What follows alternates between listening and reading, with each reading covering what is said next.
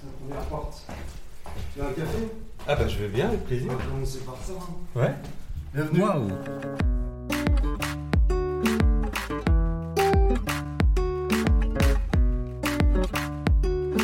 Ce n'est que de la peinture. Pour moi, il n'y a, rien de- y a rien de très très grave à faire de la peinture dans la rue. Éteins ta télé, éteins les réseaux, et c'est parti. Ouvre des bouquins et commence à dessiner, mais alors, mais c'est, c'est une demi-heure tous les jours. C'est pas genre, ah, moi j'aimerais bien avoir un talent, euh, j'aimerais bien en faire un chat comme tu fais. Ah, mais moi je l'ai fait dix mille fois le chat. Vous écoutez Vox, le tout nouveau podcast de la ville de Rezé. Chaque mois, nous allons à la rencontre de femmes et d'hommes qui agissent, inventent, témoignent sur leur parcours, sur des faits ou sur des façons de faire dans notre territoire. Ah ouais, c'est Nico, je suis nantais. Ça fait 17 ans que je suis dans le milieu de la peinture, euh, de rue, mais pas que. Donc, je suis un illustrateur, on va dire, à plusieurs, euh, plusieurs cordes à mon arc. Et donc voilà, je suis un peu euh, à fond dans le dessin, ça me fait vibrer, ça me fait rencontrer du monde, euh, notamment à Nantes, mais pas que, justement, un peu partout, quoi. Et, et ton nom d'artiste? Moi, c'est Corset. Vous pouvez dire café Corset pour retenir, en fait, mieux.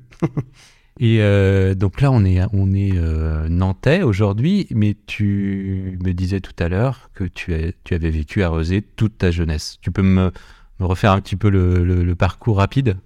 Absolument. Euh, du coup, j'ai grandi à Rezé, au niveau de la Blordière.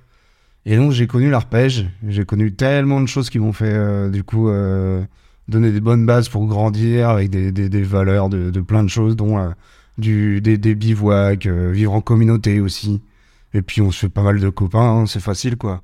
Euh, le dessin, moi, c'est depuis tout petit, tout petit que j'aime ça. Des cahiers, faire des dessins tout le temps, à l'école, tout le temps, tout le temps, quoi. Arrive, euh, je sais plus à quelle époque, j'avais peut-être 13 ou 14 ans, donc ça remonte. Un- Une initiation graffiti, justement, à l'arpège. Un certain Sad et Sac, donc je leur fais une grosse dédicace. Ils sont arrivés, initiation graffiti, planche de bois et, euh, et bombe de peinture, quoi. Du coup, bah, en tant- étant mordu de dessin, j'amène mon, mon cahier. Je fais, ah bah c'est bien, toi, c'est tout, c'est cool, euh, tu dessines, quoi, bah super. Et puis gros coup de, gros coup de foudre, entre guillemets, avec euh, la bombe de peinture. C'est pas évident quand tu dis à tes parents, bah moi je veux faire de la bombe. ah ouais, mais non, mais on peut pas partout, c'est pas, pas évident. Et, et alors justement sur cette, cette culture du graphe, ça a eu une réputation un peu de de- d'art clandestin un peu. Est-ce que est-ce que ça a changé? Euh, Est-ce que euh, aujourd'hui on c'est quelque chose qui est beaucoup plus accepté euh, Ouais, alors en fait maintenant le graffiti, la fresque, les gens ils, ils assimilent street art pour que ce soit direct plus vendeur, direct plus séduisant. Ça me dérange un peu sur le côté un peu appropriation d'une culture hip-hop. Hein, c'est quand même une culture qui qui euh, revendiquait des, des crews de b-boy, euh, des crews de, de- voilà de chanteurs, euh, NTM. euh, Assassin étaient les premiers quoi, euh, on va dire à, à taguer, à, à graffer les trains, tout ça. Donc en fait euh, leur rôle était de de mettre en valeur leur, leur crew, en fait, tout simplement, de faire la pub de leur Oui. crew gratos avec du tag. Bien sûr, vandal, bien sûr, interdit, mais ce n'est que de la peinture. Pour moi, il n'y a, rien de- il y a rien de très très grave à faire de la peinture dans la rue.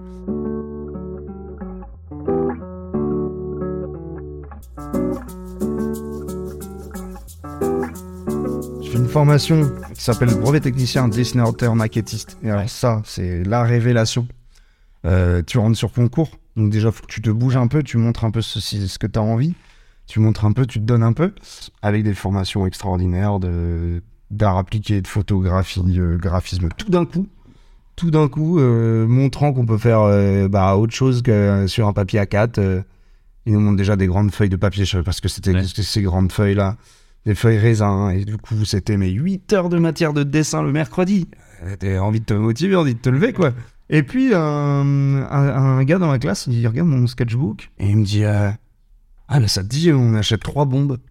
Euh, merc- on, on se trouve un samedi, on achète trois bombes. euh, Pas trop de moyens à l'époque, on a peut-être un peu d'argent de poche, je sais plus. Euh, et puis on se pose, on essaie de trouver de la place, quoi.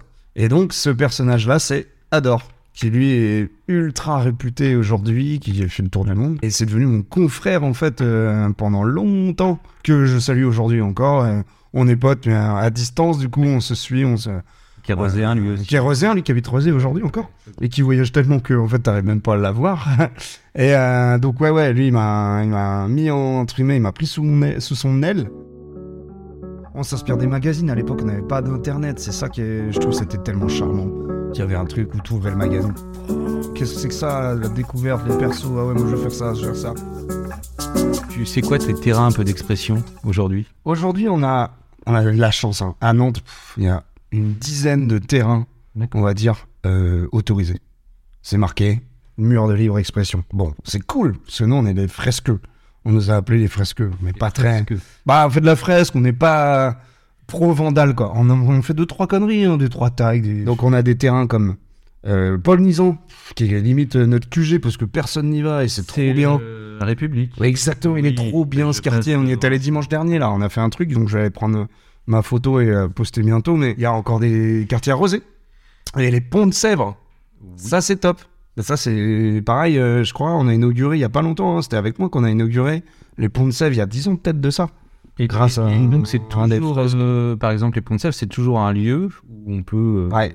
on peut travailler. Enfin, Voilà. euh, Sachant que les Vandales, ils étaient avant, en fait. Ils avaient euh, éclaté les ponts de Sèvres. Donc, eux, ils avaient ouvert, comme on dit. euh, c'est pas un terrain. Ils Ouvert la voie, quoi. Bah ouais, ils avaient ouvert la voie. Genre, nous, on part là, euh, c'est pas autorisé, mais c'est nous qui avons. Et c'est respect, en fait, au, au premier. Moi, je j'oublie pas ça. Par contre, c'est un milieu difficile. Mais qu'est-ce qu'il faut bosser Qu'est-ce que je suis un bosseur Et je le sais que je suis pas un branleur là-dessus et que les gens, ils, ils savent que voilà, je, je charbonne comme un malade et qu'aujourd'hui, on...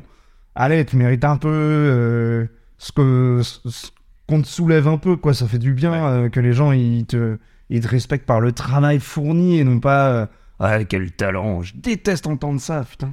Et en fait, c'est euh, boulot, quoi. Qu'est-ce que c'est compliqué d'obtenir un- une technique euh, Faut y aller, quoi. Faut... Lors de vos prochaines balades roséennes, n'hésitez pas à jeter un œil aux graffitis présents sur les murs de certains quartiers. Ils sont peut-être sortis de l'imaginaire prolifique de Corset. Vous pouvez aussi aller voir l'ensemble du travail de l'artiste sur son compte Instagram. Le lien est présent dans le texte qui accompagne l'épisode. Et si vous voulez aller plus loin, vous pouvez aussi consulter la carte recensant les différentes fresques présentes à Rosé sur le site de la ville, rosé.fr. Merci d'avoir écouté cet épisode de Rosévox. On se retrouve le mois prochain pour une nouvelle rencontre.